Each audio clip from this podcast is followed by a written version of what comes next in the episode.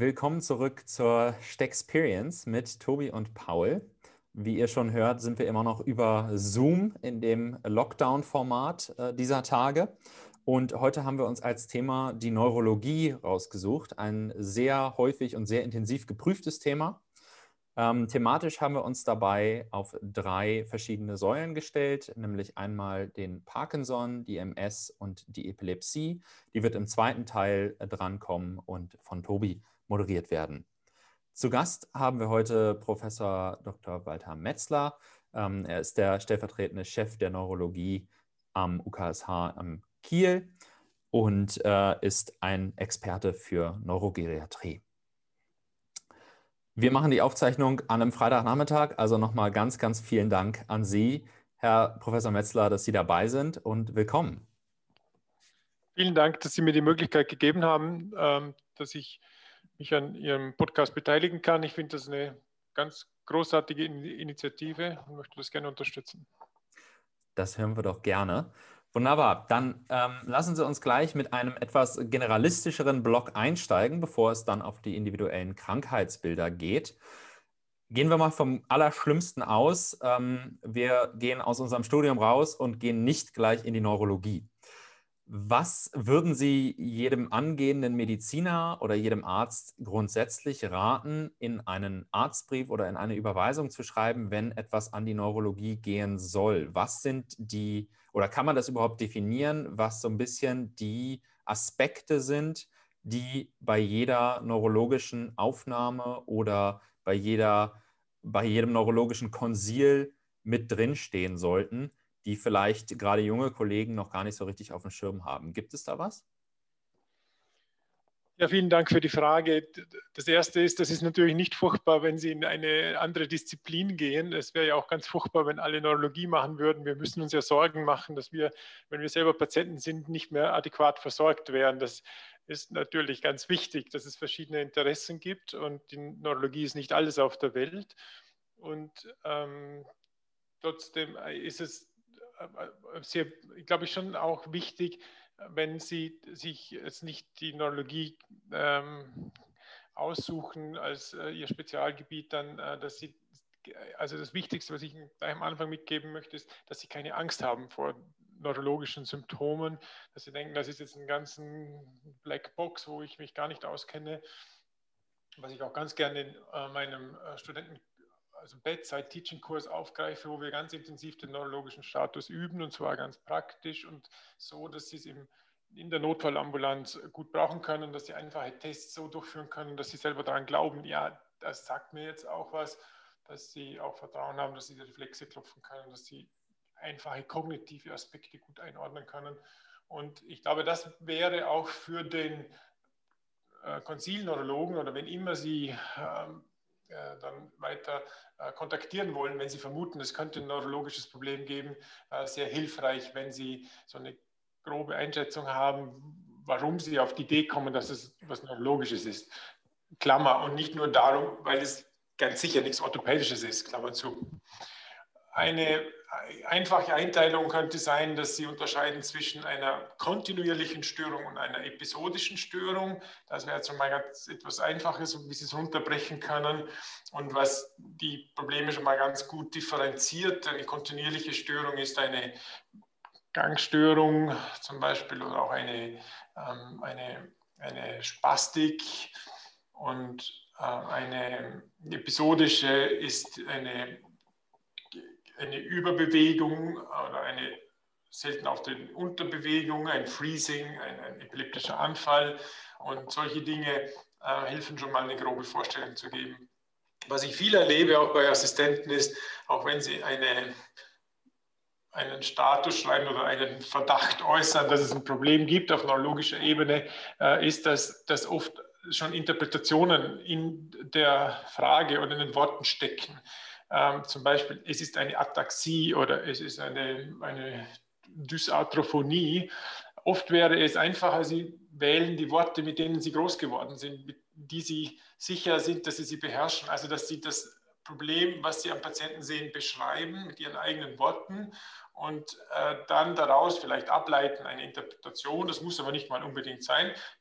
wenn Sie mir ein Konsil schreiben würden, dann dürfen Sie gerne hineinschreiben. Also ich habe das Gefühl, dass dieser Person ein steifes Bein hat, was ich als, am ersten als eine spastische Gangstörung interpretieren würde.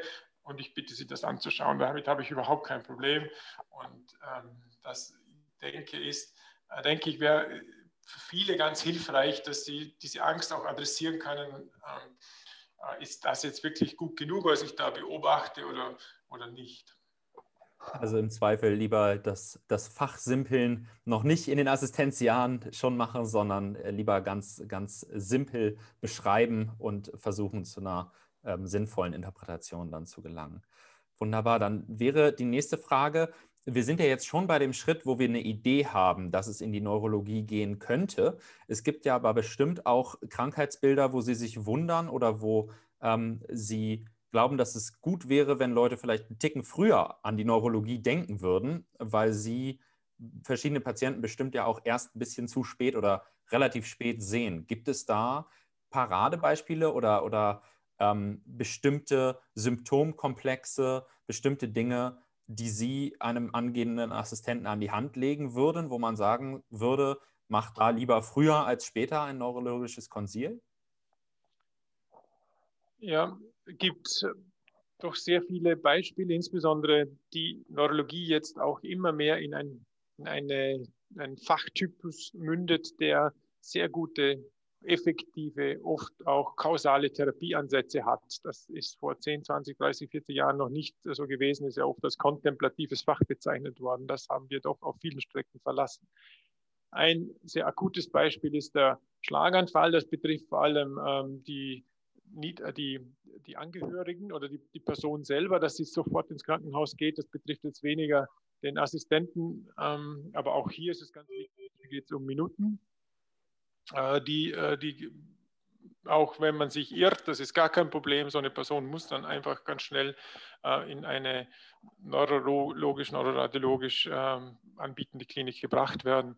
Ein anderes Beispiel, was relativ aktuell ist, ist die, ähm, ist die autoimmun vermittelte Enzephalopathie. Das ist ein ziemlich neues Krankheitsbild, das doch einige von den komischen Fällen, die wir ähm, bisher nicht verstanden haben, ähm, erklären.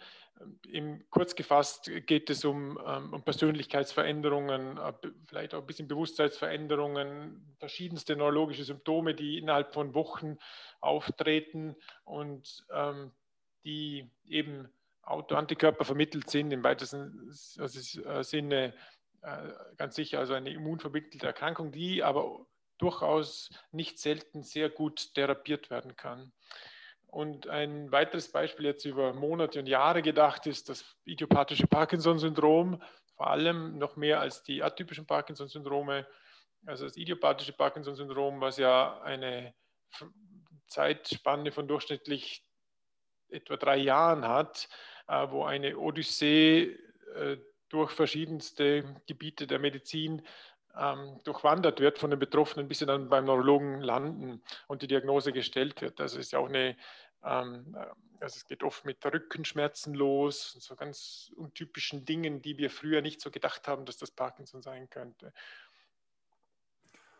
Also auch bei vermeintlich ähm, gewussten Konzepten wie zum Beispiel einem Parkinson doch vielleicht eine Ecke früher an die Neurologie denken. Wir wollen darauf ähm, gleich nochmal zurückkommen, auf den Parkinson. Wir würden jetzt erstmal einsteigen mit der multiplen Sklerose. Wieso haben wir uns das rausgesucht? Ähm, Sie hatten eben schon das Wort, oder Tobi hatte es in den Mund genommen, das Wort Blackbox. Ähm, das ist wahrscheinlich auch für viele Studierende so ein bisschen ein Konzept, von dem man oder eine Erkrankung, von dem man hundertmal gehört hat, die man aber noch nie so richtig verstanden hat. Deswegen haben wir uns daran, ähm, wollen wir uns daran gerne ein bisschen austoben. Und die erste ganz generelle Frage wäre erstmal eine multiple Sklerose, die hat ganz viele Verlaufsformen und man kann sich so ein bisschen herleiten, wie sie entstehen könnte. Könnten Sie einmal so ein bisschen das Krankheitsbild generell umreißen, worum es sich darüber, darum, dabei überhaupt handelt? Also es ist eine, also sehr wahrscheinlich eine Autoimmunerkrankung, die hauptsächlich durch äh, wahrscheinlich eine T-Zell ähm,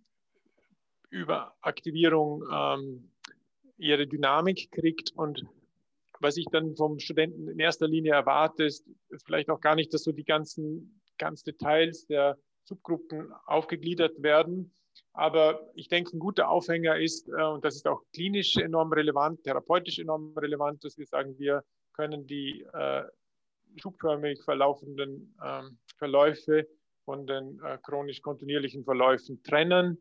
Es ist gut zu wissen, dass die schubförmig verlaufenden also wieder zurückkommen können, remittieren können auf ihr Ausgangsniveau, aber auch es gibt Formen, wo es dann halt nachher eine Stufe schlechter ist und dass die schubförmig verlaufenden äh, auch nicht selten in die chronisch progrediente übergehen.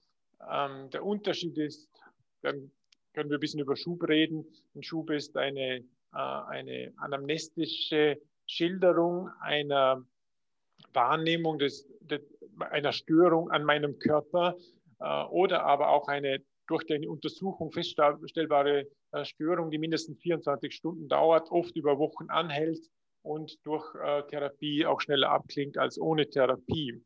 Äh, das ist meistens ein kontinuierliches Symptom und kann aber auch durch wiederholte episodische Störungen wie zum Beispiel Kloni, also Myokloni oder Dystone-Komponenten sichtbar werden. Das ist ein Schub. Ähm, das sind, es gibt jetzt in der neuen Klassifikation, denke ich, den Namen äh, sollte man auch gehört haben, äh, das gehört jetzt auch als zur Multiplen Sklerose, also zu der ganz Frühform, ist das klinisch isolierte Syndrom. Das ist, äh, wenn eine Person das erste Mal im Prinzip einen derartigen Schub hat, also das erste Mal so einen Schub der Autoimmunaktivierung, aber durch die äh, Abklärung, die dann stattfindet, ähm, nicht letztendlich ganz gesichert alle, alle Kriterien erfüllt werden können, dass man von einer vollen Multiplen Sklerose redet. Also der Begriff klinisch isoliertes Syndrom, das würde mich auch freuen in der Prüfung, wenn ich den da hören würde. Super. Also nochmal auch die Unterscheidung, die wir auch eben schon gehört haben, Schub oder ähm, akut versus eine langwierige Entwicklung. Ähm, bei der Multiplen Sklerose gibt es ja ganz, ganz diverse Symptome. Gibt es da bestimmte Zeichen, wo Sie sagen würden, ich als erfahrener Neurologe, wenn ein Patient oder eine Patientin, in diesem Fall ja, ja vermehrt, reinkommt und ich die Chance habe, die 20 Sekunden zu beobachten, dann habe ich schon sofort den ersten Verdacht? Oder ist es eher eine Erkrankung, wo man sagen muss, ähm, hier gibt es 25 verschiedene potenzielle Symptome und es bedarf ähm, einer, einer Untersuchung auf alle diese Symptome? Es gibt jetzt natürlich verschiedene Szenarien, in der das auftreten kann. Also wenn die Person ähm, zum Augenarzt kommt, was nicht unwahrscheinlich ist, dann wäre unter der Konstellation, dass der Augenarzt im Prinzip keine Veränderung sieht und der Patient sieht nichts, das ist ein klassischer Spruch, der Arzt sieht nichts, der Patient sieht nichts, ähm, dann ist eine Optikus äh, Neuropathie äh, liegt dann vor und das ist ein klassisches Symptom, kommt sehr häufig vor, auch wiederholt vor in den Schüben. Und wenn, wenn der Augenarzt dann auch noch untersuchen würde und feststellt, dass die Person eine Pyramidenbahnläsion hat, also dass sie lebhafte Reflexe hat und auch ein Babinski, dann wären schon zwei Symptome vorhanden und das würde die Diagnose so praktisch klinisch weitgehend sichern. Äh, und dann, ähm, das wäre so eine ganz klassische Konstellation. Die Person was würde ich tun? Also wenn eine Person zu mir kommt und sagt, ich habe jetzt, ich sehe seit 24 Stunden habe ich so einen Nebel auf dem Auge, äh, ist so grau und äh, dann sehe ich, dass das Auge vollkommen in Ordnung ist, vielleicht sogar im Hintergrund, das macht einen Augenhintergrund, Klammer, das macht man heutzutage immer selten, das ist leider so, Klammer zu. Und dann würde ich die Person mal durch das Arztzimmer rennen lassen oder im, im Flur rennen lassen, dann kann man sehr schnell eine Spastik feststellen, die Sie sonst nicht sehen. Also viele Leute haben eine ganz eine milde Spastik. Äh, und wenn, wenn, dann, wenn man rennen muss, dann springen die Adduktoren mehr an und man sieht, dass es ein abgehackteres Rennen ist. Also das könnte zum Beispiel eine Untersuchungsform sein, wo innerhalb von einer Minute Anamnese und auch einer halben Minute klinische Untersuchung, vielleicht noch die Reflexe dazu, eine Minute, auch in der Notfall Ambulanz äh, durchaus schon in ähm, eine vernünftige Differentialdiagnose äh, gestellt werden kann. Nicht selten sagen die Betroffenen auch, dass sie einen Körperteil äh, tauber fühlen. Also es sind häufiger Negativsymptome als Positivsymptome. Negativsymptome sind im Prinzip, äh, kommt auch immer gut, wenn man das in den Prüfungen erzählt, ist äh, es etwas weniger. Also ich spüre weniger oder die Bewegung ist weniger und die Positivsymptome ist, dass es ein, ein Plus ist an Informationen wie zum Beispiel Brennen oder, oder also die, die Gefühle sind zu viel. Oder Halluzinationen ist ein klassisches Plus-Syndrom, Symptom. Ähm, ja, und diese Gefühlsstörungen, die dann aber nicht zu einer, zu einer klaren radikulären Ausbreitung passen, das ist auch sehr typisch. Meistens sind es ähm, eher so dumpfe Verminderung der, der Wahrnehmung. Das, und, und wenn die Person, also das ist sehr häufig, und äh, was auch gut ist, wenn, wenn sie das machen, dass sie zumindest grob wissen, wo die radikulären Verläufe sind. Das ist auch so ein bisschen eine Philosophie, glaube ich, auch etwas, wo man sich ganz schnell wieder verliert und sagt, das kann ich mir nie merken, aber vielleicht können Sie sich merken, dass Sie also grob L5 und S1 geht in die 10 jeweils, also L5 bis in Groß C, S1 in die Klein C, dann haben Sie schon mal eine grobe Orientierung, wo sich L und S aufteilen. Und ähm, L4 geht so auf der Seite runter bis zum Knie.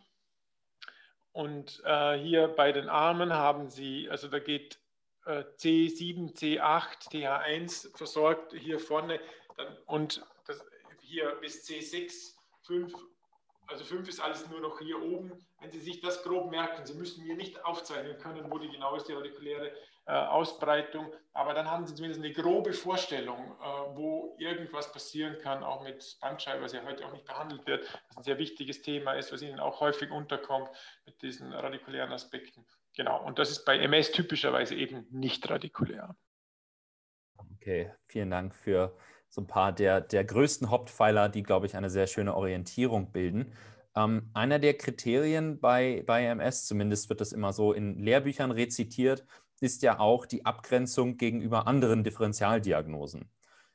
Was käme denn da ungefähr in Verdacht und wie häufig sind diese anderen Differentialdiagnosen, die als studentischer Sicht ja immer so ein bisschen als eine Seltenheit vielleicht abgetan werden? Was, was ist da die klinische Relevanz der Differentialdiagnosen und welchen Raum nehmen sie ein? Die, also die, die tatsächlich, also so aus meinem Bauch raus, wenn ein MS-Patient kommt, äh, dann ist das häufig ein MS-Patient und es ist sehr selten eine Differentialdiagnose. Ähm, die Differentialdiagnosen, also SLE, Bechet, Neurosarkoidose, ähm, Sjögren, ähm, das sind vielleicht auch mal eine, eine, Blutung. Das sind Dinge, die kann man mit relativ großer Sicherheit durch die einfachen Untersuchungsmethoden, die es gibt, ähm, ausschließen oder aber dann in einem relativ kurzen Verlauf. Meistens werden die bei die Personen, die diese Erkrankungen haben, auch halbjährlich nochmal mit dem MRT untersucht, spätestens jährlich, um auch nochmal die Diagnose zu sichern und kommen dann ja auch relativ in enge Versorgung, also zum Beispiel in Kiel, aber ich glaube in Lübeck ist auch der Fall, äh, dass das eine sehr enge Betreuung gibt. Ähm, also das ist schon, schon ein Thema, aber da ich weiß nicht, ob Sie die Frage noch stellen, aber ich würde mich dann halt auch freuen, wenn, äh, wenn Sie wenig wissen über das Sie den Namen McDonalds-Kriterien und die Magnims-Kriterien gehört haben. Da freue ich mich sehr, wenn ich diese Worte höre. Also bei den McDonalds-Kriterien sind es im Prinzip diese klinische Einstufung der Wahrscheinlichkeit der MS. Und die Magnims-Kriterien, äh, das sind im Prinzip dann die MRT-assoziierten genauen Aufdröselung, wann ist es eine MS oder nicht. Also im Prinzip sind die Magnumskriterien eine radiologische äh, Skala, die man dann in die McDonalds-Kriterien so einfügen kann. So stelle ich mir das vor. Und ähm, grob sagen die McDonalds-Kriterien, ähm, sie haben einen Schub und äh, sie haben noch zusätzliche Befunde. Wie wahrscheinlich ist es, dass es eine MS ist? Und die Magnums-Kriterien äh, sind eben äh, bildgebende Befunde, wo, und das bitte ich Sie auch, diese Worte zu merken, wo eine zeitliche und örtliche Dissemination der Läsionen nachgewiesen wird. Ähm, das wird dann unterteilt in äh, nicht sehr viele Regionen vom gesamten zentralen Nervensystem, inklusive supratemporell und infratemporell, spinal, periventrikulär, kortikal. Und die zeitlich, da, da, müssen einfach bestimmte Mengen von Läsionen da sein und die, äh, die zeitliche Dissemination wird dadurch gesichert, dass einige Läsionen Kontrastmittel aufnehmen, was ein Hinweis ist, dass es eine frische Läsion ist und andere nehmen kein Kontrastmittel auf, was ein Hinweis ist, dass es eben keine akute Läsion ist, also da ist keine Entzündung, dann nehmen die kein Kontrastmittel auf. Oder die zweite Möglichkeit, zeitliche Dissemination festzustellen, ist, dass, die, dass mehr Läsionen dazugekommen sind, wenn sie nach einem Jahr ein MRT machen. Das ist eigentlich sehr logisch und äh, die Kriterien sind auch sehr, sehr gut ausgearbeitet, sehr gut validiert, von vielen Gruppen schon beobachtet und, und bestätigt. Die sind schon auch viel wert und ähm, wenn Sie da einen Blick darauf werfen, vielleicht auf diese beiden Tabellen, ich glaube, dann sind Sie schon ganz gut versorgt und vielleicht nimmt es Ihnen doch ein bisschen von diesem ganz diffusen, was die MS umgibt, ein bisschen weg. Super. Ganz, ganz vielen Dank Ihnen. Ich glaube, das gibt auf jeden Fall einen sehr guten Überblick und auch eine sehr schöne Orientierung. Es hilft ja auch oftmals, sich das so ein bisschen bildlich vorstellen zu können und ein bisschen mehr darüber zu wissen, was überhaupt der konkrete Anwendungsbereich der jeweiligen Kriterien dann entsprechend ist. Wir würden jetzt so ein bisschen den Schwenk machen zur Therapie. Da ist es ja so, dass es einmal die Schubtherapie gibt, einmal die symptomatische oder unterstützende Therapie und dann ähm, auch die, die verlaufsspezifisch ist. Und das ist, glaube ich, bei, bei vielen Studierenden, inklusive mir, so ein bisschen der Knackpunkt, denn da wurde ich mit einer alphabetischen Liste von nochmal ungefähr 20 Therapiekonzepten ähm, konfrontiert. Hm, gibt es da grundsätzlich übergeordnete Strukturen, an denen man sich etwas orientieren kann? Oder ist das sehr, sehr individuell, patientenspezifisch und es kommen tatsächlich alle dieser verschiedensten Medikamente relativ regelmäßig dran. Also die, ich glaube, Sie haben schon eine sehr gute Einteilung vorgegeben und wenn ich das in der Prüfung höre oder auch von einem Assistenten, da bin ich auch schon sehr zufrieden, wenn wir sagen, ja, ich habe es verstanden, es gibt drei große äh, Therapieblöcke. Das ist erstens die, die Therapie des akuten Schubes, Zweitens die Neuromodulation, das nennen wir, also modulieren, da heißt dann, dass irgendwelche Antikörper eingesetzt werden. Das ist das, was Sie wahrscheinlich äh, angesprochen haben. Da kommen irgendwelche ganz komischen Namen von irgendwelchen Antikörpern, die man sich unmöglich merken kann. Und ähm, die springen dann auf verschiedene Teile des Immunsystems an. Und dann gibt es eben auch noch die symptomatische Therapie, wenn vor allem in späteren Stadien Fatigue irgendwie Kontrakturen, äh, Schlafstörungen, äh, Demenz, was immer äh, dann eben so gut wie möglich behandelt wird, dass eine hohe Lebensqualität erhalten werden kann. Diese drei großen Blöcke gibt es und hier kann man dann in die Details gehen. Also das ist, glaube ich, ein guter Startpunkt, wo es dann relativ einfach fällt, sich dann mehr oder weniger Wissen anzueignen. Wenn Sie, äh, wenn Sie jetzt bei mir auf Station wären, dann würde ich nicht erwarten von Ihnen, dass Sie die Details wissen über die einzelnen Antikörper, vielleicht angefangen bei der Schubtherapie. Bei der Schubtherapie, das ist eine wichtige Information, das ist hochrelevant für, auch für unsere klinische Arbeit. Ähm, da wird ein Cortisonpuls gegeben, da gibt es verschiedene Gründe, warum man es fünf Tage gibt, warum man 500 Milligramm gibt, warum äh, gibt man drei Tage dass man dann auch nochmal äh, eskalieren kann, falls das nicht nützt, also dass der Schub nicht richtig ausgebremst wird, dass die Person nach ein paar Tagen immer noch sagt, Herr Doktor, es ist immer noch ganz schlimm, es ist nicht gut. Und dann kann man auch äh, noch invasivere Maßnahmen machen. Das ist so die Schubtherapie und dass dann die, die neuromodulatorische Therapie übernommen wird. Ich glaube, ich nehme es so wahr, dass die Auswahl der Antikörper, die, deren wirklich viele sind, vor allem dadurch auch getriggert wird, was für Nebenwirkungen sie machen. Auch hinsichtlich äh, Problemen besteht noch eine Angststörung, bin ich, will ich schwanger werden oder nicht, äh, was, wie lange gibt es schon Erfahrung mit einzelnen Medikamenten und, und dann erst nicht immer, aber oft ist der Schritt, wie diese funktionieren, eher sekundär. Ich finde, wenn Sie eine grobe Vorstellung haben, wie, das, wie, wie, die, wie, das, wie wir uns heute vorstellen, dass das Immunsystem im Rahmen der MS Probleme macht, äh, dann wäre mir viel mehr geholfen als mit spezifischen Medikamentennamen. Und hier würde ich als Stichworte nochmal erwähnen, also es gibt äh, die CD4 und CD8 äh, T-Zellen sind, sind beteiligt. Die Invasion der T-Zellen in das Gehirn sind ein Problem. Die sekundäre Aktivierung der B-Zellen und die Produktion von deren Antikörpern sind ein Problem. Äh, die zytotoxische, äh, die Stimulation von Zytokinen im Gehirn, weil dann da angegriffen wird, das ist ein Problem. Und für all diese Kaskaden, die ablaufen, gibt es eben Medikamente, die halt mehr oder weniger effektiv äh, diesen Prozess ausbremsen. Und natürlich wirkt ein Medikament mal bei einem besser, mal beim anderen schlechter, aber das ist auch oft ein bisschen Try and Error. Super. Okay, also die, die ganz spezifischen äh, Wirkungen und äh, deren Aufbau der Antikörper vielleicht in eher dem neurologischen Spezialisten überlassen und sich persönlich eher auf die Systematik und die Etiologie der Erkrankung, was man dann überhaupt zu ähm, bekämpfen versucht, klar machen. Das ist, glaube ich, an dieser Stelle ein, ein sehr guter Abschluss des Kurzausfluges in Richtung MS. Ähm, bei mir haben sich zumindest einige Knoten oder sehr viele Knoten entknotet, die zu diesem Thema bestanden. Wir würden dann zum nächsten Thema hüpfen, das ist der Parkinson. Und wenn äh, zumindest ich Parkinson höre oder wenn man Rigor, Akinese, Ruhetremor hört, ist häufig der erste studentische Gedanke Morbus Parkinson ganz natürlich. Ähm, es gibt ja aber auch das, ich sage mal, etwas übergeordnete Parkinson-Syndrom.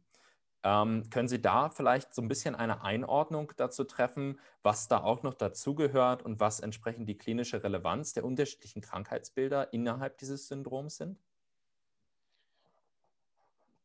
Ähm, also wenn Sie es sich ganz einfach machen wollen, auch bei der Prüfung, dann empfehle ich Ihnen gleich zu sagen, so das idiopathische Parkinson-Syndrom ist definiert durch Punkt, Punkt, Punkt.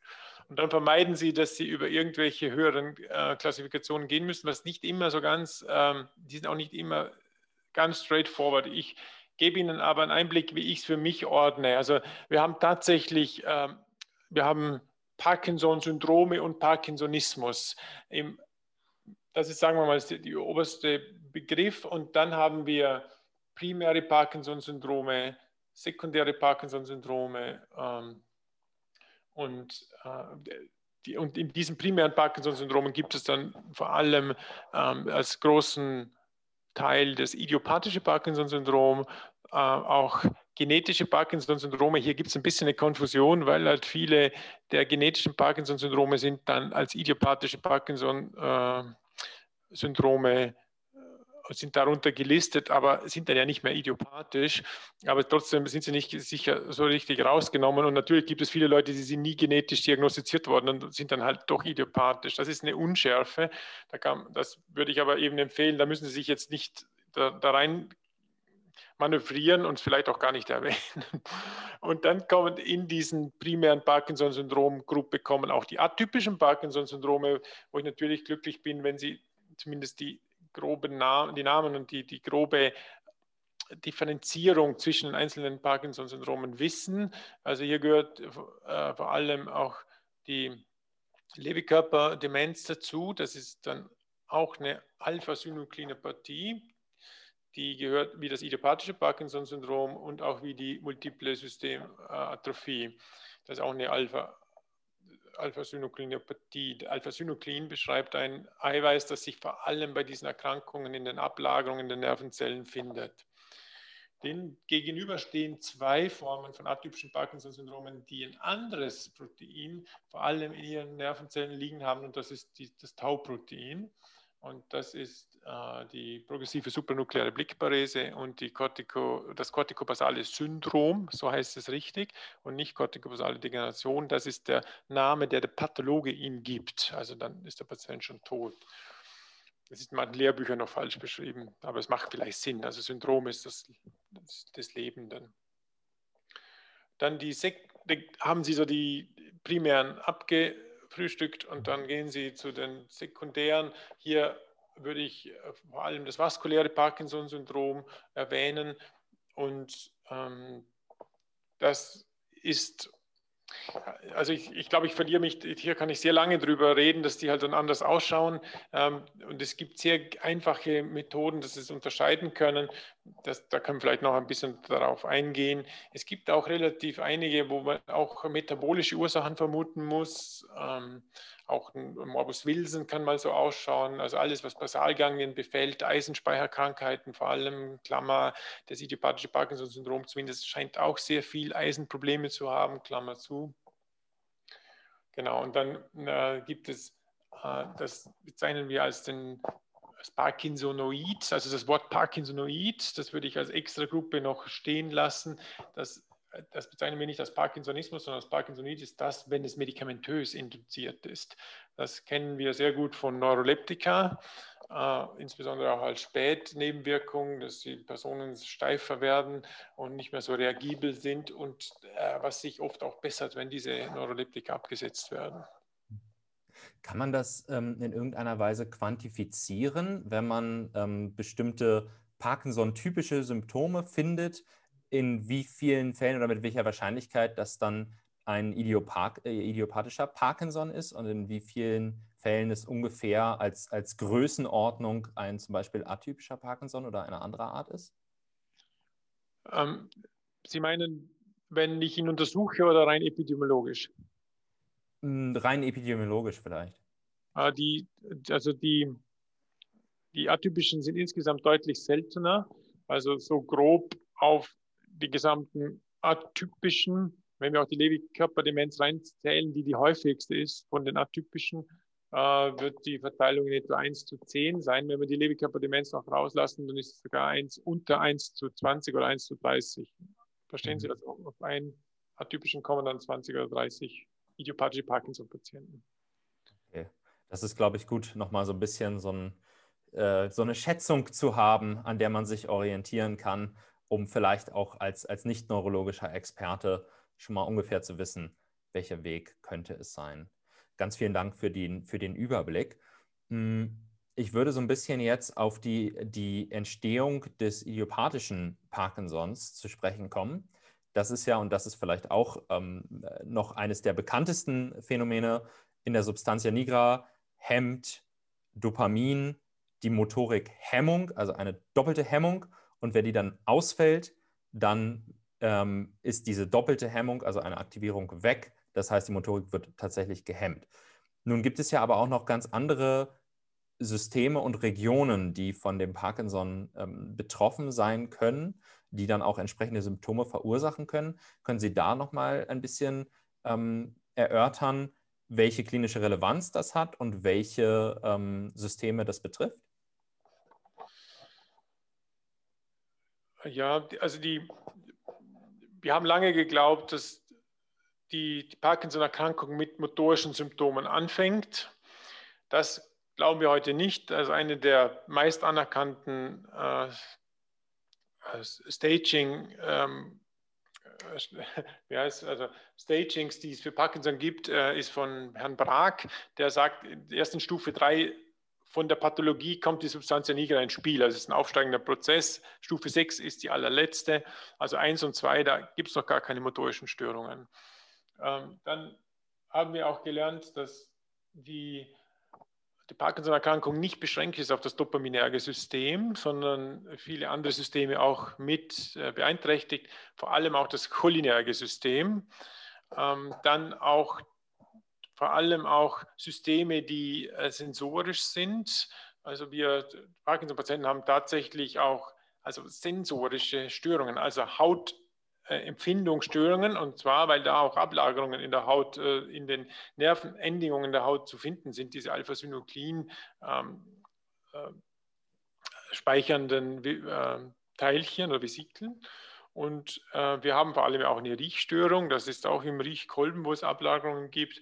Und ähm, noch zurück vielleicht zu den anderen Neurotransmittersystemen, das kann dann auch da können Sie sich dann gut herleiten, dass es auch andere äh, Probleme gibt. Das ist das eben das cholinerge System äh, zum Beispiel, das sehr stark befallen ist, übrigens bei den atypischen Parkinson-Syndromen oft stärker als bei Alzheimer. Das ist eine klassische Acetylcholin-Erkrankung. Äh, da, das erklärt sehr wahrscheinlich einerseits auch, dass so kognitive Probleme sehr häufig auftreten. Die treten fünfmal häufiger, tritt Demenz auf bei Parkinson im Vergleich zu der gleichaltrigen Normalbevölkerung.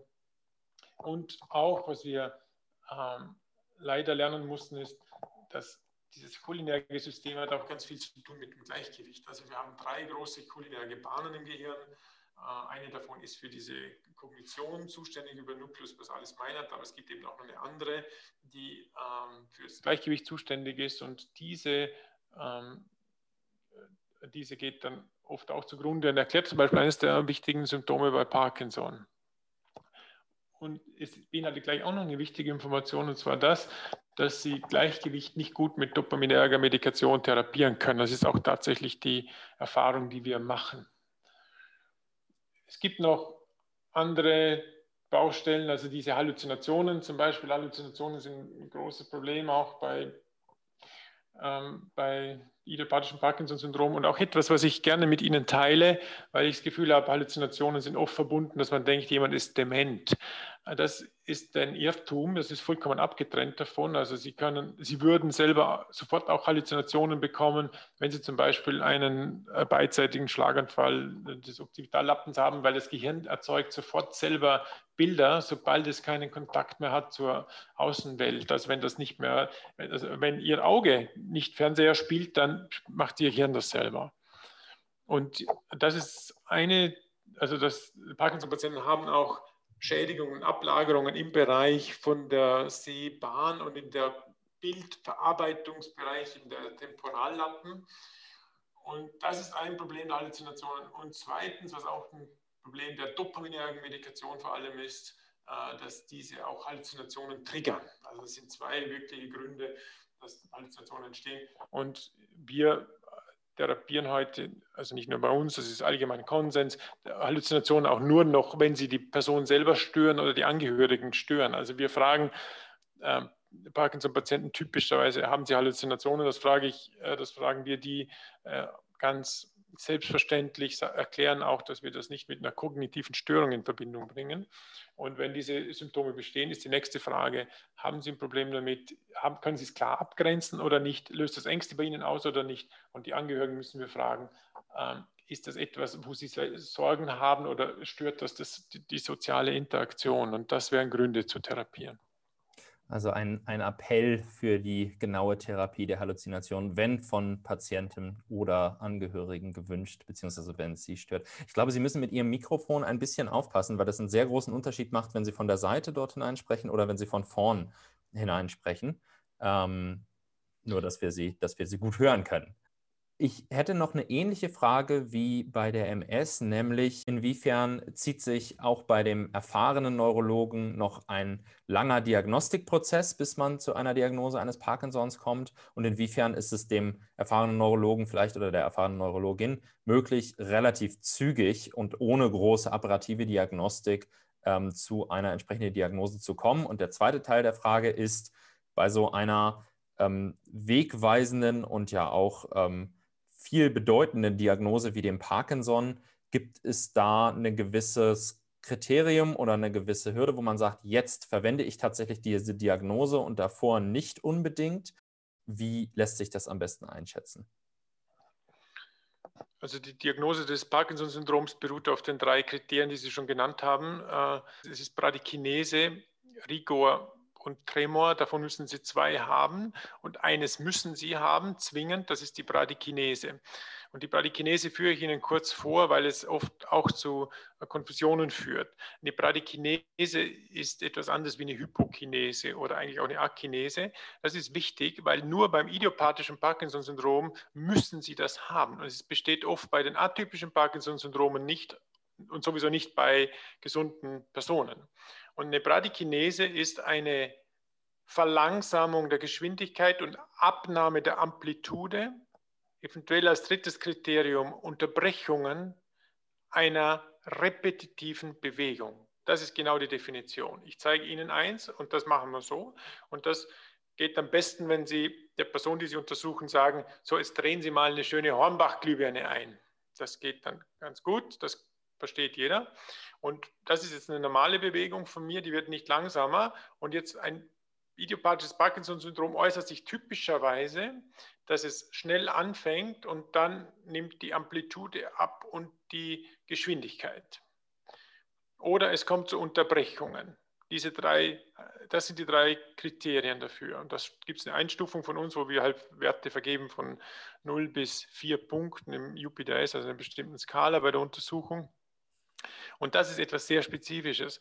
Das kann ich mir durchaus auch vorstellen, dass Sie genau diese Untersuchung, Sie müssen nicht den Rest machen, auch in der Notfallambulanz machen, wenn Sie jemanden vor sich haben, der so vielleicht so ein Pokerface hat und ähm, und ihnen den Eindruck erweckt, dass es könnte, das ist irgendwie alles ganz verlangsamt. Also die Personen, die Personen, die Parkinson-Patienten sind tatsächlich verlangsamt. Also insgesamt, sie gehen langsamer, bewegen sich langsamer, brauchen vielleicht etwas länger, um zu reagieren. Das ist akinetisch. Auch das Schreiben zum Beispiel, wenn das Schreiben in die Schrift kleiner wird, das ist eine hypokinetische Bewegungsstörung. Ähm, sie können auch während zum Beispiel, wenn wir zwei reden, wenn Sie mich beobachten, wie oft ich mit den Augenlidern schlage, und Sie vergleichen es mit Ihrer Häufigkeit, haben Sie schon einen groben Eindruck, ob die Person Ihnen gegenüber eventuell eine Hypomimie hat. Also Sie werden erstaunt sein, also Parkinson-Patienten haben oft einen Lidschlag von weniger als 50 oder 40 Prozent von dem, was wir normalerweise haben. Das wäre zum Beispiel ein klassisches Beispiel für eine Hypomimie, die Sie auch schon in der Notfallambulanz, ohne dass Sie neurologische Vorkenntnisse haben, ähm, machen können. Ich denke, das sind zwei Methoden, die, die sicher helfen können, schon ein bisschen in idiopathisches Parkinson-Syndrom reinzukommen. Die Diagnose ist rein klinisch, also ist eine klinische Diagnose, ist auch ein Vorwurf an, die, ähm, an uns, dass die Fehldiagnose, insbesondere zu Beginn der Erkrankung, ist die Fehldiagnoserate sehr hoch, insbesondere in peripheren Kliniken oder Arztpraxen, da ist sie bis zu 25 Prozent und in Universitätskliniken etwa 10 Prozent. Also es ist immer noch nicht nichts. Es ist schon relativ äh, hoch und darum ist es wichtig, dass man genau hinschaut. Es gibt Möglichkeiten, das genauer abzuklären, wie zum Beispiel mit einem DAT-Scan, also mit einer, ähm, mit einer nuklearmedizinischen Untersuchung, um das dopaminerge System darzustellen. Äh, und der Verlauf ist wie halt oft auch in der Neurologie sehr hilfreich, dass man beobachten muss, wie es sich entwickelt. Und wir haben die Möglichkeit, ähm, dopaminerg kurz zu behandeln, das muss nicht lang sein und die Person merkt selber, dass die Sonne wieder aufgeht und das ist auch ganz klassisch beim idiopathischen Parkinson-Syndrom. Die Medikation springt richtig an, äh, den Leuten geht es richtig besser, was dann auch im Prinzip indirekt dann die Diagnose beweist. Zum, das sind so jetzt Beispiele, die ich ähm, so erzähle. Ich bin überzeugt, dass andere, die in diesem Bereich arbeiten, noch andere Ideen haben, aber so würde, so gestaltet sich jetzt mein Alltag, wenn ich äh, mit meinen Patienten arbeite. Ich glaube, das waren sehr gute und sehr anschauliche Beispiele, mit denen auch Studenten ähm, gut um können und auch ein wunderbarer Übergang zur Therapie. Da wäre nämlich auch nochmal die Frage im klassischen, ich würde mal sagen, Fünfsemester-Studenten ist wahrscheinlich schon doch sehr bewusst. L-Dopa hat man irgendwie schon mal gehört. Aber da gibt es ja auch ganz, ganz viele Alternativen. Können Sie da vielleicht kurz erklären, wo, wonach sich die Therapie richtet und, und auf welchen Säulen sie fußt?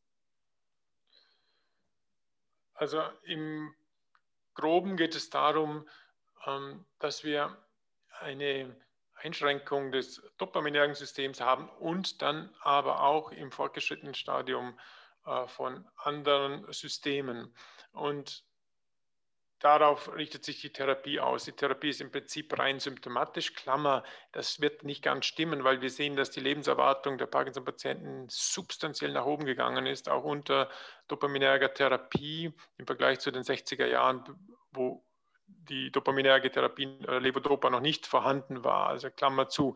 Trotzdem ist es nicht, äh, es ist formal eine, eine symptomatische Therapie, also keine kausale Therapie. Und die ähm, richtet sich eben, äh, dass also entweder Levodopa gegeben wird, also direkt Dopamin, das halt von der Peripherie irgendwie ins Hirn muss und dann am synaptischen Spalt das ergänzt, was sonst zu wenig ist.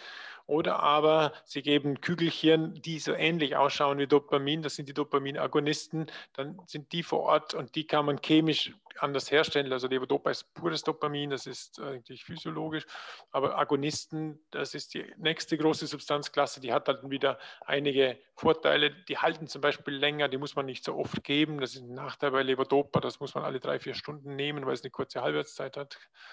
Und die Agonisten haben aber andere Probleme, dass sie, weil sie halt nicht so genau sind wie Dopamin, weil es Agonisten sind, dann machen sie halt, äh, arbeiten sie nicht so genau. Ähm, ja, und dann gibt es noch andere Möglichkeiten, dass man verhindert, dass es zu schnell abgebaut wird, diese Kügelchen. Und ähm, gibt dann auch noch mal andere Möglichkeiten, dass man also das glutamaterge System anspricht. Das sehen wir auch, aber mehr durch Zufall, dass das den Leuten auch hilft. Das würde ich sagen, das ist jetzt für, die, für das kausale, für das grundsätzliche Verständnis der Therapie für Parkinson für mich nicht so wichtig.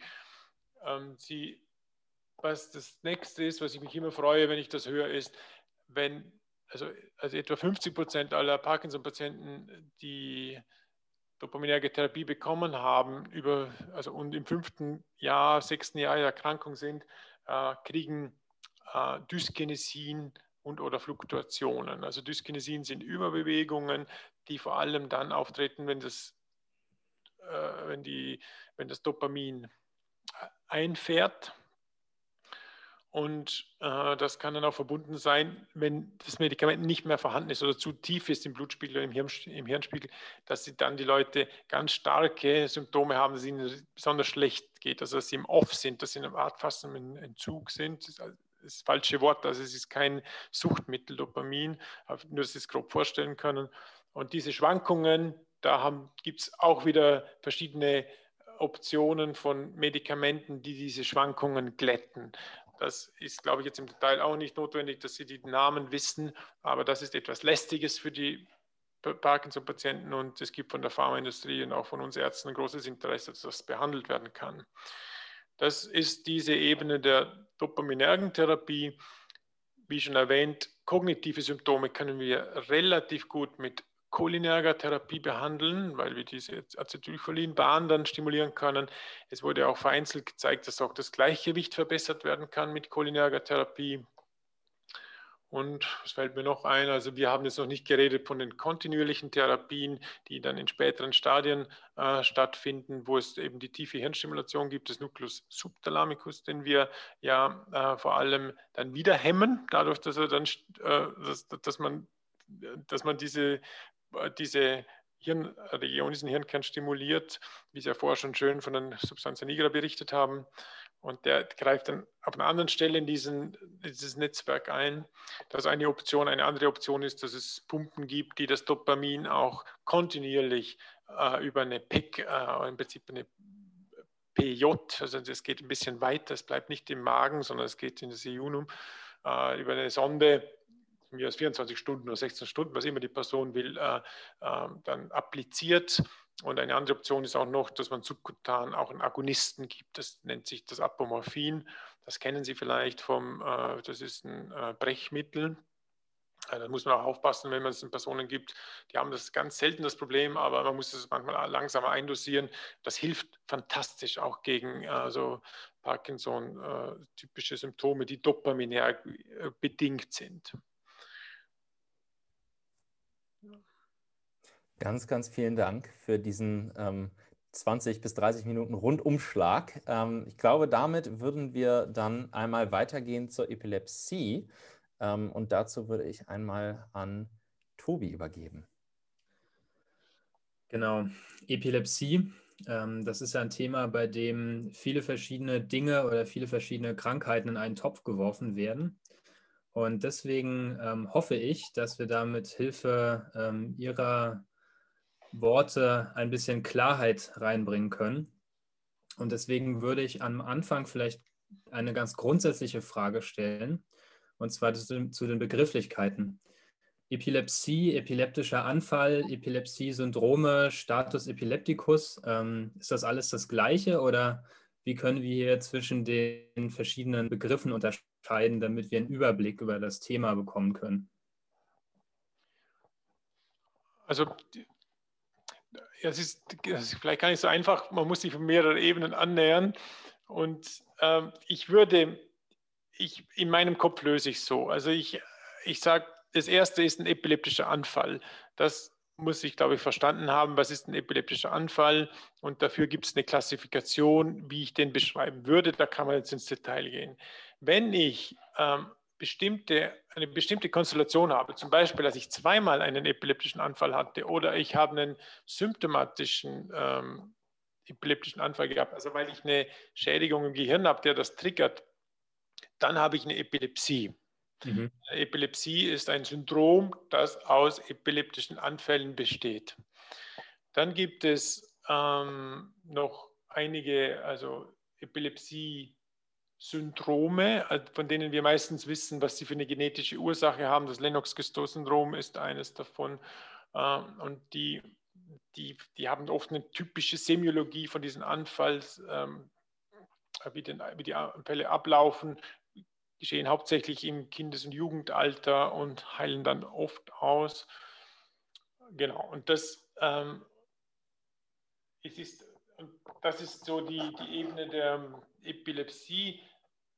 Dann ist auch noch wichtig zu unterscheiden, es gibt die äh, idiopathische Epilepsie oder diese epileptischen Anfälle und Epilepsien, die hauptsächlich das Problem sind, aber dann gibt es auch relativ eine Vielzahl von Krankheiten und Syndromen, wo der Hauptblock, das Problem gar nicht die Epilepsie sind, sondern die Epilepsie hat sich nur aufgepfropft. Zum Beispiel nach einem schweren Schädel-Hirntrauma. Sie können, mhm. also da, da gibt es oder schwere äh, metabolische Erkrankungen, die dann halt verbunden sind, dass sie selten auch einen Anfall haben, aber das ist nicht das Hauptproblem. Das, ähm, das ist so, so würde ich es mir selber vorstellen und ähm, die, der Schwerpunkt, was wir erwachsenen Neurologen sehen.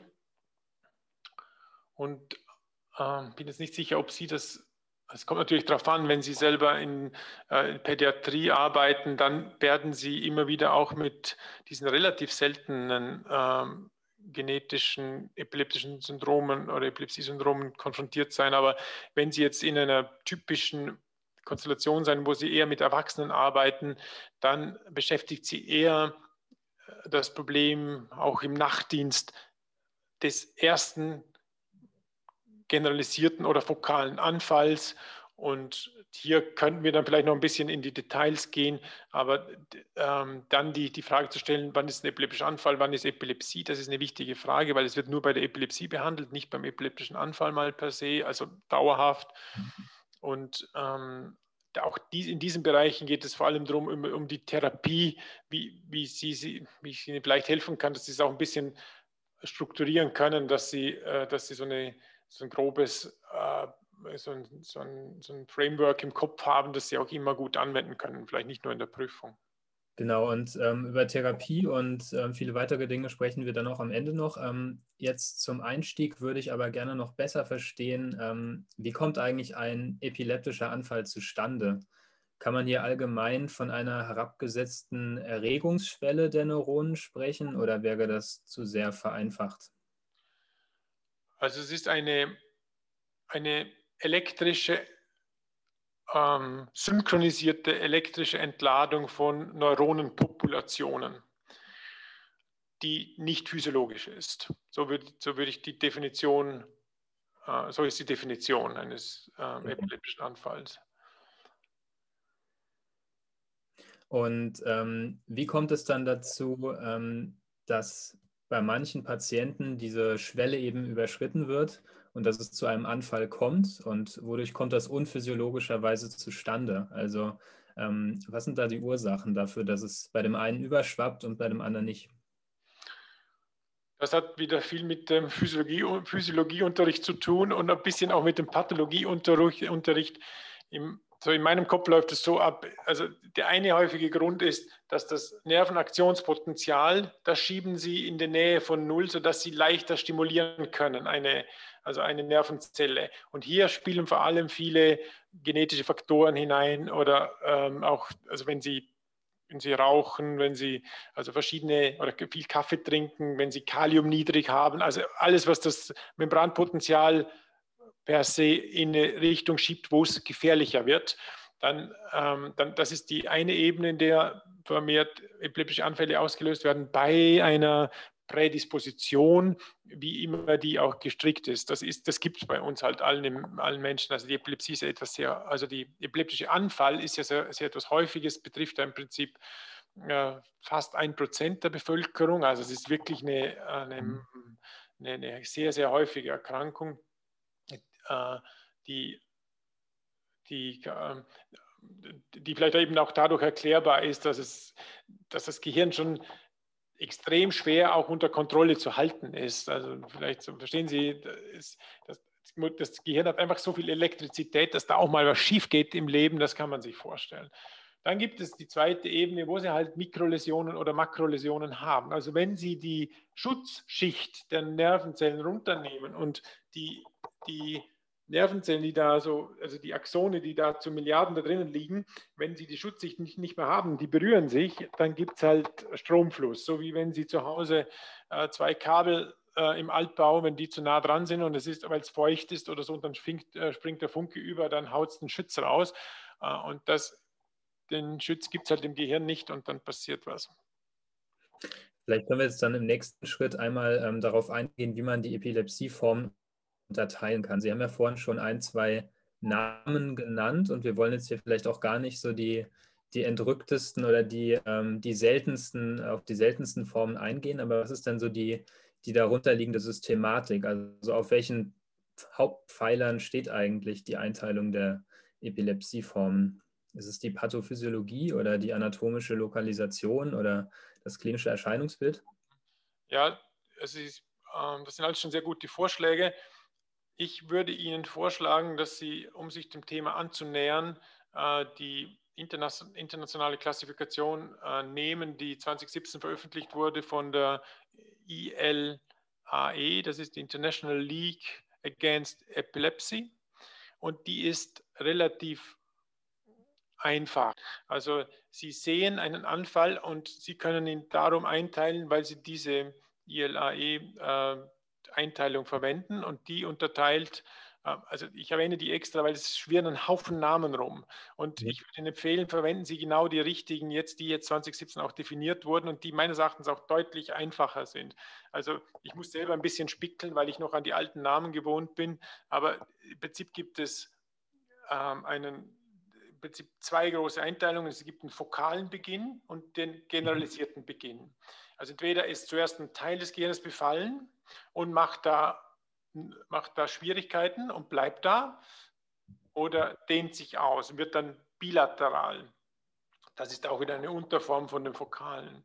Und eben die zweite Form ist der generalisierte Beginn direkt, also ein generalisierter Anfall, den man auch unterscheidet, ist er dann motorisch und nicht motorisch. Das kann man beim Fokalen auch machen. Beim Fokalen unterscheidet man noch, ist es äh, ist er bewusst erlebt oder unbewusst erlebt, also ist eine Bewusstlosigkeit dabei gewesen. Und die dritte Version wäre dann noch unbekannter Beginn. Und das ist es auch. Und dann können Sie alles noch dazu geben, was Sie dann im Detail wissen wollen. Das geht aber, denke ich, auch schon sehr weit. Aber was immer Sie sonst noch beobachten, welche Form der motorischen Entäußerung ist es, welches, welcher Teil des Körpers war zuerst befallen, da kann man das dann in der ganz differenzierten Deklination noch feiner und granularer darstellen, aber für die einfache Einteilung, die eben phänomenologisch ist und sehr sinnvoll, von dem her, ähm, da brauchen Sie das nicht. Wenn wir jetzt die ganzen Formen uns äh, vor Augen führen würden, dann wären das natürlich viel zu viele, aber vielleicht, damit wir nochmal einen ganz äh, groben Blick so auf die klinische Bedeutung äh, bekommen, was sind denn so die ich sage jetzt mal paar, um es nicht einzuschränken, häufigsten ähm, Formen, die man irgendwie kennen sollte und bei denen man äh, die Hintergründe verstehen sollte und mit denen man tatsächlich auch ähm, in der Klinik Kontakt hat als Arzt? Also Sie, Sie brauchen ein Wissen über den ähm, Notfall ähm, Epilepticus. Sie brauchen auch ein Wissen über vor allem über erster epileptischer Anfall, den Sie sehen. Das sind meist, die sind dann Notfälle, wenn sie generalisiert sind. Also eine Person entäußert ähm, mit allen Extremitäten normalerweise und äh, hat die Augen meistens offen und hier gibt es ein paar Regeln, die sollten Sie wissen. Erstens nicht in Panik verfallen. Äh, zweitens ähm, Seitenlage, also zweitens alles wegnehmen, wo man sich verletzen könnte, dadurch, dass man um sich schlägt. Und ähm, drittens äh, werden Anfälle, wenn sie dann übergehen in Status Epilepticus, Klammer, länger als fünf Minuten Anfall oder wiederholte Anfälle, ohne dass sich die Person zwischendurch erholt. Das ist beim generalisierten epileptischen Anfall dann der Status Epilepticus, so ist er definiert. Die Definition sollten Sie auch wissen. Ähm, dann wird ähm, intensivst medikamentös äh, dagegen gewirkt, weil da, gehen auch, da geht auch vieles kaputt. Das kann auch gefährlich werden, das kann auch tödlich sein, das ist nicht selten. Und hier haben wir ein Stufenschema von vier äh, Medikamententypen, die, ähm, die man kennen sollte, äh, wobei die dritte, die, zum Teil die dritte und die vierte ganz sicher schon in Narkose passiert. Also die dritte, je nachdem, wie stark die Medikation gegeben wird. Und die erste, nur das mal, sind Benzodiazepine, dass man da eine ähm, das kann man ja aber auch im Lehrbuch nachschauen, aber das hilft, dass auch dass man das auch ganz ruhig dann angehen kann, dass ein epileptischer Anfall per se jetzt, auch wenn er wiederholt bei, auftritt bei den Wiederholten, bei den Leuten, dann ist nicht unbedingt notwendig, dass eine medikamentöse Adaptation gegeben wird. Auch heißt einfach oft auch abwarten. Ja, dann. Genau, also auf die, auf, die, ähm, auf die Therapie und auf die medikamentöse Behandlung würde ich gerne ähm, auch am Ende noch ähm, einmal kurz eingehen. Ich hätte jetzt aber gerne noch eine ähm, Bonusfrage. Sie haben gerade kurz, schon kurz vom klinischen Erscheinungsbild gesprochen. Und ähm, was man so intuitiv immer vor Augen hat, ist ja irgendwie ein Krampf, also eine, eine motorische Komponente. Aber ähm, was sind denn vielleicht auch nicht motorische Symptome, die man im Blick haben sollte? Und gibt es vielleicht sogar Anfälle, die oft übersehen werden oder die nicht als solche erkannt werden, weil sie eben diese klassische motorische Komponente nicht haben? Eine ganz wichtige Frage und das muss unbedingt auch erwähnt werden. Das, ist, das hat mindestens die gleiche Bedeutung wie die motorischen und damit gut sichtbaren Anfälle sind die, zum Beispiel die nonfokalen Anfälle oder die, die Absenzen, äh, die nicht konvulsiven Anfälle, die da gibt es jetzt verschiedene Namen, aber ich glaube, was Sie sich selber bewusst sein müssen, wenn Sie insbesondere, das kommt auch bei alten Menschen häufiger vor, die haben noch wieder einen Gipfel übrigens, äh, da kommen die epileptischen Anfälle wieder gehäuft vor, ähm, dass sie abwesend sind oder aber, dass sie stürzen. Das mhm. sind zwei häufige Probleme. Äh, was wir sehr, sehr ausführlich machen, sind Sturzanamnesen. Äh, wir haben gelernt, das haben Sie sicher auch schon gelernt, dass wenn er in sich fällt und dann gleich wach ist, dann wird schon eine Synkope sein. Und wenn er umfällt wie ein Brett und nicht bewusstlos ist, dann wird schon eine PSB sein oder, oder vielleicht auch einfach ungeschickt gestolpert. Da gibt es verschiedene ähm, Möglichkeiten, das zu erfragen. Also, aber wir fragen sehr, sehr genau nach, was ist denn passiert, unter welchen Umständen sind sie gefallen, wie sind sie gefallen, wo verletzen sich die Leute, wo, wo ist der Impact, wo, wo treffen sie am ersten auf. Und wir haben jetzt gerade auch auf, äh, gestern einen Patienten entlassen, der vollkommen überraschend äh, eine Epilepsie hatte, weil er wiederholt gestürzt ist, was man aber darauf zurückgeführt hat, dass er eine hypertensive Krise hat. Das ist oft extrem schwer zu finden. Wir haben nur den, den Anfall während des, der EEG-Ableitung gesehen, dass wir eher zufällig gemacht haben, das EEG. Und der Patient war sonst immer sehr klar hat, aber immer, äh, die, die Ehefrau berichtet, er hat so Phasen, da, da ist er nicht so ganz klar. Also es sind sehr diffuse Angaben auch. Äh, aber ich möchte Sie ermuntern, äh, hier, wenn Sie etwas hören, wo es so wie so leichte Persönlichkeitsveränderungen gibt, also dass die Angehörigen sagen, Mensch, der ist auch mal einen halben Tag komisch oder der, dann, dann, fragt er mich ganz viele Dinge oder kann sich nicht mehr erinnern, was da, aber sonst weiß er das immer, wie seine Enkel heißen.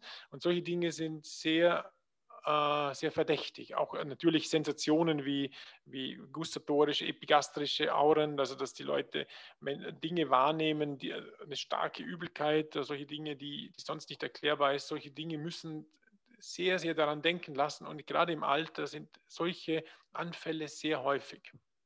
Okay, super hilfreich. Also als Fazit, ähm, gerade bei Stürzen ähm, unklarer Ursache oder bei, äh, bei vielleicht veränderten Sinneswahrnehmungen oder auch Abwesenheit gerne nochmal ein bisschen auf die Anamnese drängen und ähm, schauen, ob vielleicht doch was anderes dahinter steckt als einfach nur Ungeschicklichkeit.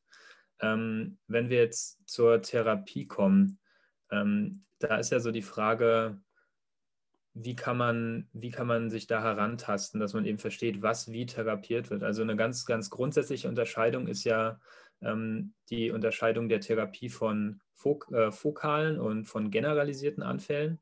Und ähm, das wird unterschiedlich ähm, therapiert. Aber was ich mich dann gefragt habe, warum? Also was ist da vielleicht der, der Mechanismus, der sich da unterscheidet?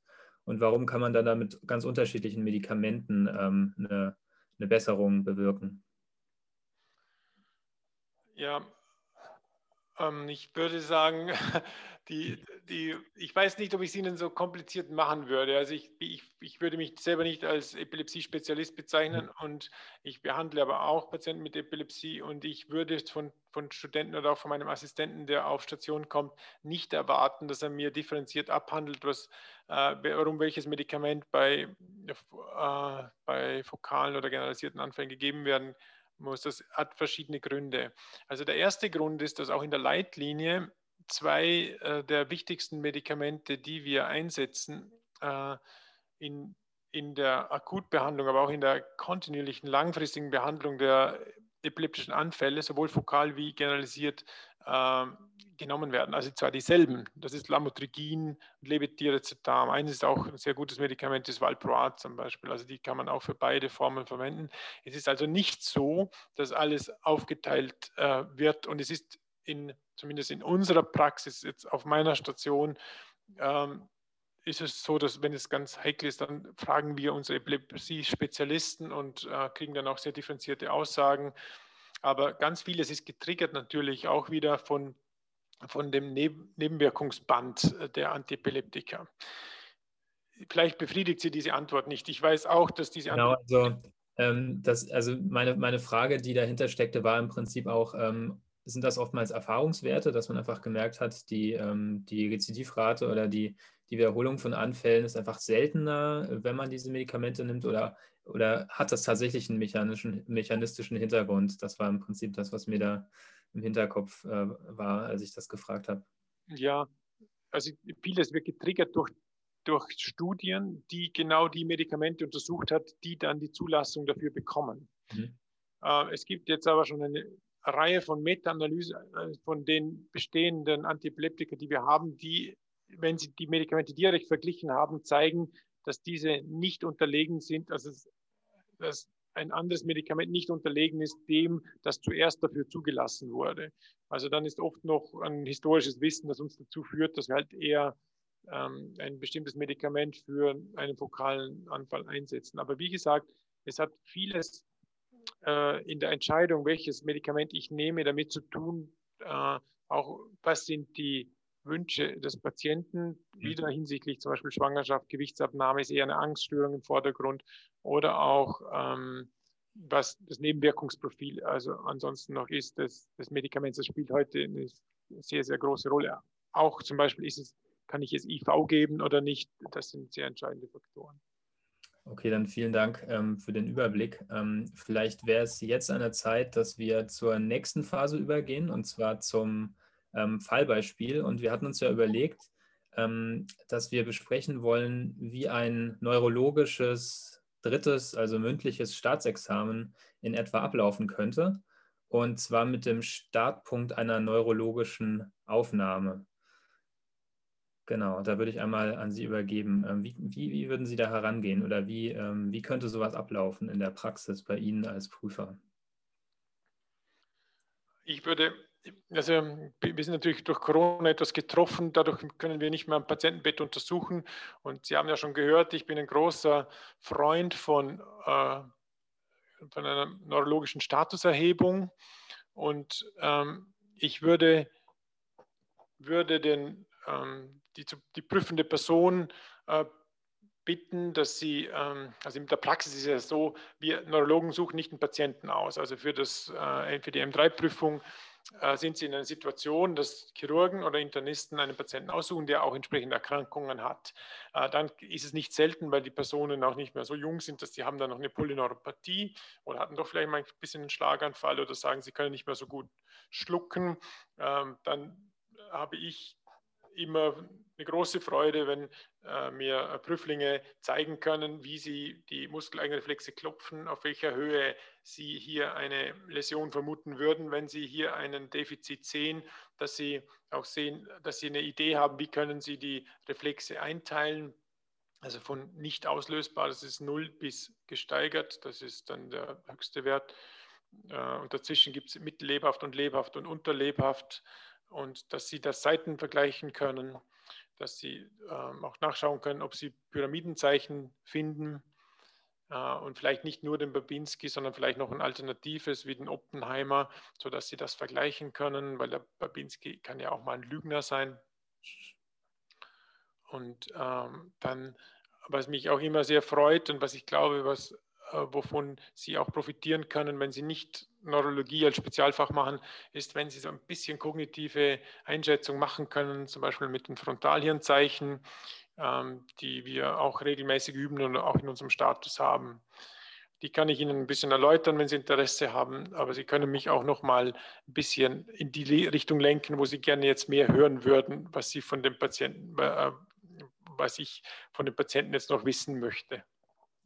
Genau, also was, was mich da interessieren würde, ist, ähm, wenn Sie jetzt so einen Patienten vor sich haben und gehen wir mal davon aus, Sie könnten sich jetzt äh, frei aussuchen, was dieser äh, Patient für eine Symptomkonstellation hat, damit Sie den möglichst gut praktisch als Vorführ Vorführbeispiel äh, nehmen können für den Studenten. Wo würden Sie den, den äh, Prüfling drauf lenken oder wo würden Sie praktisch die, ähm, die Fragen hinlenken, um um zu sehen, ob ähm, der Prüfling eben in der Neurologie das gelernt hat, was Sie als wichtig erachten für ihn und was Sie als wirklich die, die Grundlagen äh, sehen, die jeder verstanden haben sollte und wo Sie dann guten Gewissens sagen können, wenn er das oder wenn sie das kann, dann bin ich zufrieden. Ja, wenn Sie mich so fragen, wie so ein Patient gestaltet sein soll, dann würde ich lieber über eben einen Instrumentenkoffer reden, den ich Ihnen sehr gerne mitgeben würde. Ähm, der Ihnen auch hilft, dann in jeglicher Situation, auch wenn Sie nicht Neurologe und Neurologin werden, ähm, einen Patienten auch innerhalb kürzester Frist so zu untersuchen, dass Sie zumindest eine grobe Vorstellung haben, wie das ganze neurologische System funktioniert. Und meines Erachtens gibt es sowohl also für das Frontalhirn wie für das Temporalhirn, für die Basalganglien, für den Hirnstamm, für das Kleinhirn, wie auch für die absteigenden Bahnen, hier vor allem für die Pyramidenbahn und das dann danach folgende zweite Motorneuron sehr gute Untersuchungen, auch für die Aufsteigenden, zum Beispiel mit der Stimmgabel, aber das ist schon wieder ein bisschen Gewicht im Mantel, das würde ich auch gar nicht unbedingt verlangen.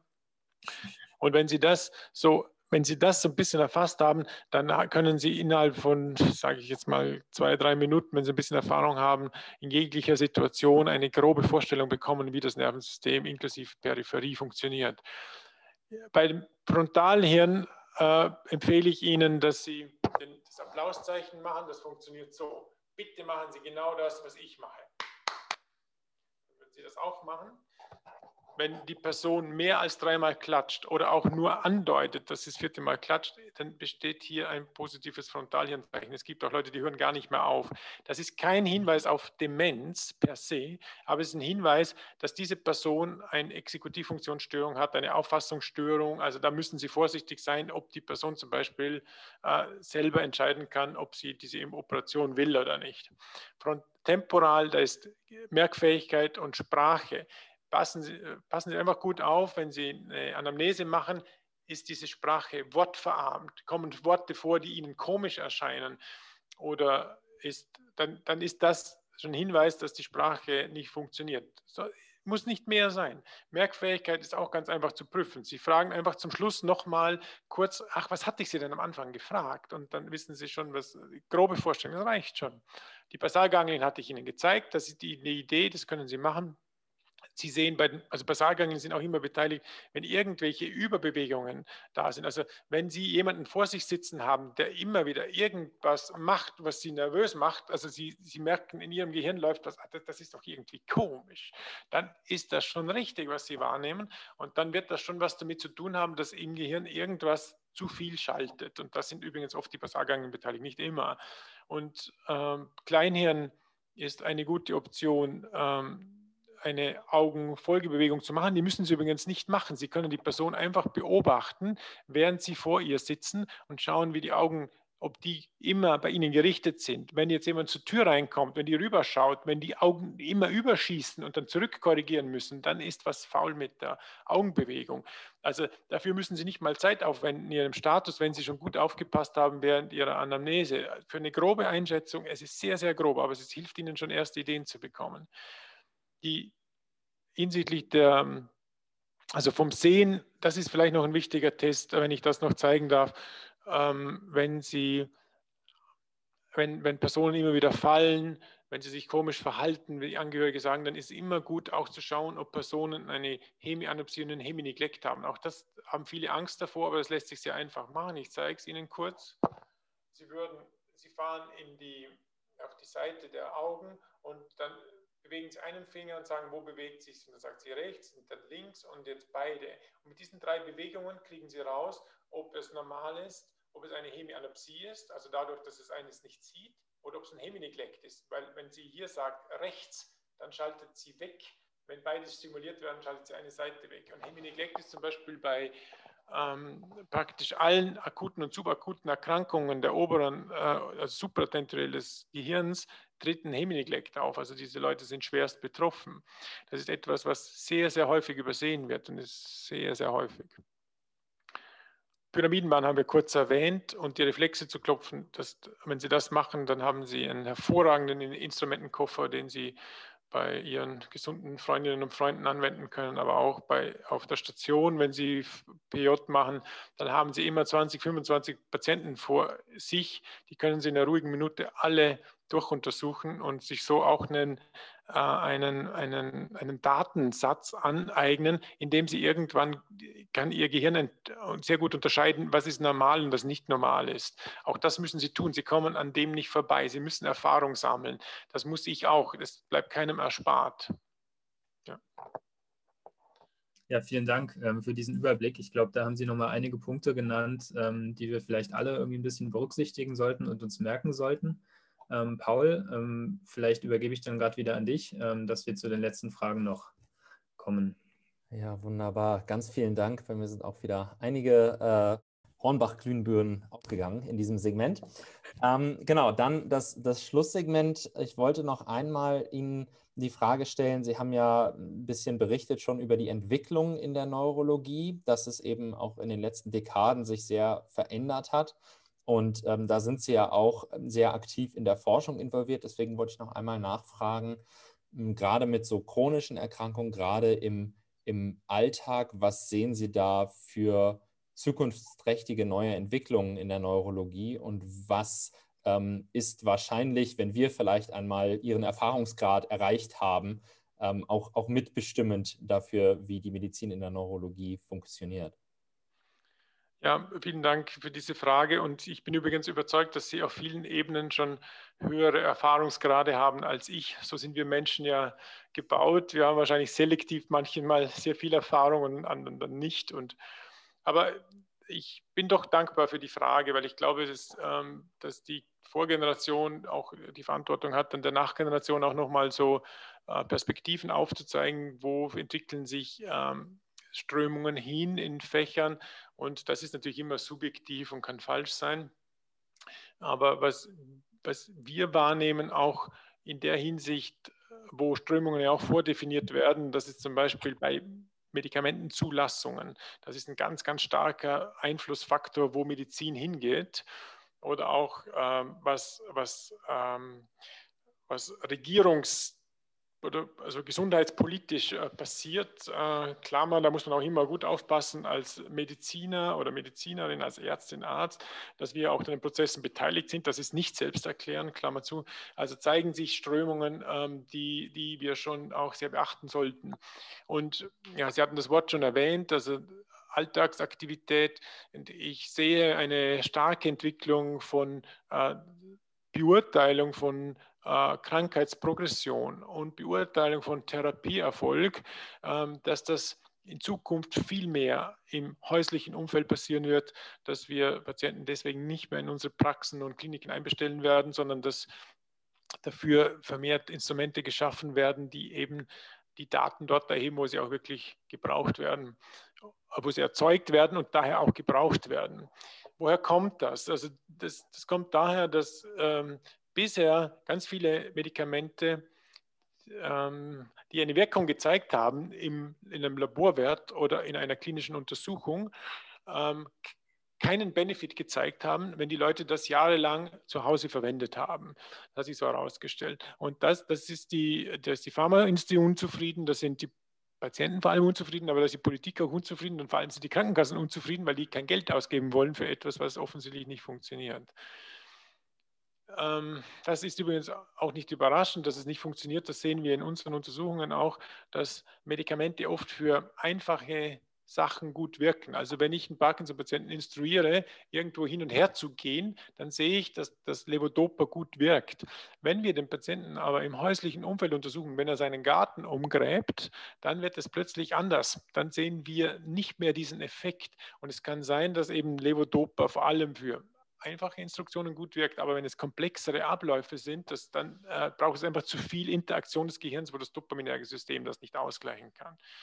Gut, äh, um da auf den Punkt zu kommen, wir gehen einer Entwicklung entgegen, wo die elektronische Gesundheitsakte kommen wird. Das ist, glaube ich, keine Frage, ob die kommen wird. Da wird auch nicht, das ist ja auch keine Frage des Datenschutzes oder ob wir das wollen oder nicht. Die wird einfach kommen. Also wir werden unsere Daten in Zukunft selber verwalten als Patient und das finde ich auch etwas ganz Tolles. Ähm, wir werden auch vermehrt diese Technologie, die Sie wahrscheinlich alle schon selber mit sich tragen, also mit dem Smartphone, mit einer Smartwatch, auch die werden wir in Zukunft vermehrt nutzen, um Daten so zu sammeln, äh, um ein Verständnis von Mobilität, über Aufstehbewegung, über sehr, sehr detaillierte ähm, Aktivitätsmaße, die weit über über, über Schrittzellen hinausgehen, ähm, über diese zu integrieren in das, um zu verstehen, welche Therapie nützt was, wie entwickelt sich eine Erkrankung. Äh, natürlich wird es auch an anderen Bereichen wieder in diesen episodischen Bereichen, also dass wir Erkennung von Anfällen dadurch ähm, möglich machen werden in Zukunft. Also ganz vieles wird im häuslichen Umfeld passieren und äh, virtuelle Austausch, so wie wir, zwei, äh, wir drei jetzt zoomen. Äh, Sie sehen, da kann man auch ganz viel ähm, Wissen austauschen. Das, ist, das wird sich ja über die, das ist auch etwas Gutes der Pandemie, das hat sich ja enormst entwickelt, was wir technisch auch in dieser Interaktion machen können. Ja, und da möchte ich Sie, äh, das möchte ich Sie motivieren, das mit offenen Armen und Augen anzunehmen, weil ich glaube, es enormstes Potenzial drin steckt. Ich glaube nicht, dass sich die Patienten dadurch irgendwie vernachlässigt fühlen, wenn die Frau Doktor oder Herr Doktor immer nicht mehr immer die Hand schüttelt, sondern dass es eine andere Form der Interaktion gibt, die viel, viel genauer, viel quantitativer, aber auch viel weniger umständlich ist. Und ähm, ähm, ich bin auch sehr gespannt, wie sich das entwickelt. Und ich freue mich für Sie, weil ich glaube, das ist eine enorm, eine ganz tolle Entwicklung auch für die Medizin. Wir nehmen mit ähm, ganz spannende, innovative Perspektiven, aber wir müssen auch als Ärztinnen und Ärzte weiterhin aktiv bleiben, um entsprechend uns auch in diese Entwicklung mit einzubringen. Dann kommen wir zu unseren äh, beiden traditionellen Schlussfragen. Und da wäre die erste, Ihnen nochmal die Möglichkeit zu geben, äh, Sie haben jetzt viel Faszinierendes über die Neurologie erzählt. Wieso sind Sie denn der Überzeugung, dass angehende Ärzte und Ärztinnen in die Neurologie gehen sollten? Was macht für Sie die Faszination mit diesem Fach aus? Ähm, ich, ich finde, dass jedes Fach seinen Reiz hat und ich, was ich beobachte auch bei meinen Studienkollegen und Freunden, äh, dass in welchem Fach sie auch immer sind, werden sie glücklich. Es scheint keinen wirklichen Faktor zu geben, der fachbedingt dazu führt, äh, dass jemand unglücklich wird. Es mögen die Umstände sein. Also es mag sein, dass wenn, wenn, wenn ich Chirurg werde und ich halte es einfach mit 50 nicht mehr aus, dass ich in der Nacht operiere, das gibt es und das kann ein Problem sein. Es kann ein Problem sein, wenn ich Notfallarzt werde. Das, da gibt es auch Untersuchungen dazu. Das ist einfach schlimm, wenn, wenn sie älter werden. Da halten sie nicht aus, wenn es keinen Einsatz gibt. Das ist dann, das ist dann schlimm. Und ich glaube, so gibt es für jedes Fach wunderschöne Aspekte und welche die halt nerven. Ähm, ich, bin, ich bin zur Neurologie gekommen, weil mich andere Dinge, aber auch nur dadurch, dass ich irgendwann irgendwie sesshaft werden musste. Und ich rate Ihnen auch, suchen Sie, suchen Sie sich etwas und vielleicht muss es nicht das Erste sein und äh, fühlen Sie sich, also nehmen Sie einfach diese schönen Seiten, vor allem der Medizin, dass wir Patienten behandeln dürfen, dass wir in einen derartig, äh, einen derartig beglückenden und freudvollen und erfüllten Beruf wählen äh, dürfen, nehmen Sie das mit vollen Händen und ich wünsche Ihnen, wo immer Sie hingehen, ähm, alles, alles Gute. Ganz, ganz vielen Dank. Das ist, glaube ich, eine, eine perfektere Antwort ist, glaube ich, nicht möglich. Auch eine Antwort, die vielleicht gerade den Studierenden in den letzten Semestern ein bisschen die Angst vor der äh, Facharztwahl nimmt. Ganz, ganz vielen Dank dafür. Ähm, vielleicht noch, weil Sie es gerade angesprochen haben, als absolut letzte Frage, um es generalistisch wieder zusammenzubringen was ist Ihnen denn am, im Arztberuf besonders wichtig? Was braucht es, um ein guter Arzt zu sein, Ihrer Ansicht nach? Ähm, ich glaube immer mehr, dass, ähm, dass es natürlich Empathie braucht. Und ich glaube, Sie hören in jedem Weiterbildungsseminar, Sie müssen empathisch sein, aber ich setze einen drauf. Bitte sind Sie nicht zu empathisch. Also bitte sind Sie nicht zu empathisch weil äh, viele Leute, die zu ihnen kommen, profitieren nicht davon, wenn sie sie nicht auch ein bisschen plagen. Also eines der großen Gesellschaftsplagen, äh, die wir haben, ist die Passivität. Ich nehme das jetzt insbesondere auch in diesen Bereichen wahr, also in Deutschland, in deutschsprachigen Ländern, die ich kenne und aber doch viel auch mit angelsächsischen Ländern ähm, kooperiere, ähm, dass gerade in diesen, in unseren Regionen Patienten wirklich Patients sind, also extrem geduldig, aber auch passiv und, und, und darauf warten, dass die Frau Doktor, der Herr Doktor schon was macht und davon einen großen Nachteil haben, äh, weil sie sich in ihrer Aktivität einschränken. Und das Größte, das Wichtigste, was wir haben, um gesund alt zu werden, ist, dass wir eine hohe körperliche und geistige Fitness haben. Das, ist, das sind die Ressourcen, die wir mitnehmen. Und ähm, das ist ein Punkt. Also viele Patienten haben darauf einfach gar keine Lust. Das mögen sie auch gar nicht hören. Und wenn sie da empathisch sind, dann sagen sie dem, aber ich finde es total toll, dass sie den ganzen Tag nichts machen und machen sie so weiter. Und wenn sie weniger empathisch sind, dann sagen sie jetzt aber auf. Jetzt ist Schluss. Jetzt müssen sie auch was machen. Ich kann ihnen keine Tablette verschreiben, dass ihnen die Muskeln aufbauen. Und das andere ist, ich glaube auch, dass ähm, es gibt auch eine Anzahl, insbesondere bei den chronischen Erkrankungen, auch von Patienten, die ein sehr klares Krankheitsmodell haben und auch das Gefühl haben, äh, sie müssen mir erklären, wie, was ich davon zu verstehen habe und ich soll dann Ja sagen dazu, was sie, ähm, was sie, was sie glauben. Und, in, äh, und auch hier ähm, möchte ich Sie bitten, dem werden Sie begegnen. Also die, diese, diese Art Patient gibt es und ist auch okay. Das sind nicht alle und überhaupt nicht alle, sind eine Minorität. Aber wenn Sie die sehen, dann stehen Sie zu sich und sagen, ich möchte mir mein eigenes Bild machen, weil wenn Sie, wenn Ihnen bei Ihnen alles gut funktionieren würde, so wie Sie sich das vorstellen mit Ihrem Krankheitsbild, dann wären Sie nicht bei mir. Und das ist auch eine Verantwortung, die Sie haben, dass es auch ab und zu unangenehm sein kann, einem Patienten eventuell auch eine andere Meinung zu präsentieren. Klammer, die übrigens auch noch falsch sein kann, Klammer zu. Aber ich glaube, stehen Sie zu Ihrem Wissen, aber sammeln Sie es auch so zusammen, dass Sie mit gutem Gewissen hinter dem Wissen und dieser Erfahrung und dieser Wahrnehmung stehen können. Ja, das wünsche ich Ihnen. Ganz, ganz, ganz vielen Dank ähm, an Sie da. Empathie, aber auch professionelle Distanz und zu sich selber stehen. Das ist, glaube ich, eine Sache, die wir alle mitnehmen können. Ganz, ganz vielen Dank eure, euch, liebe, liebe Hörerinnen und Hörer. Ähm, und damit würden wir uns hier für diese Folge verabschieden. Ganz vielen Dank.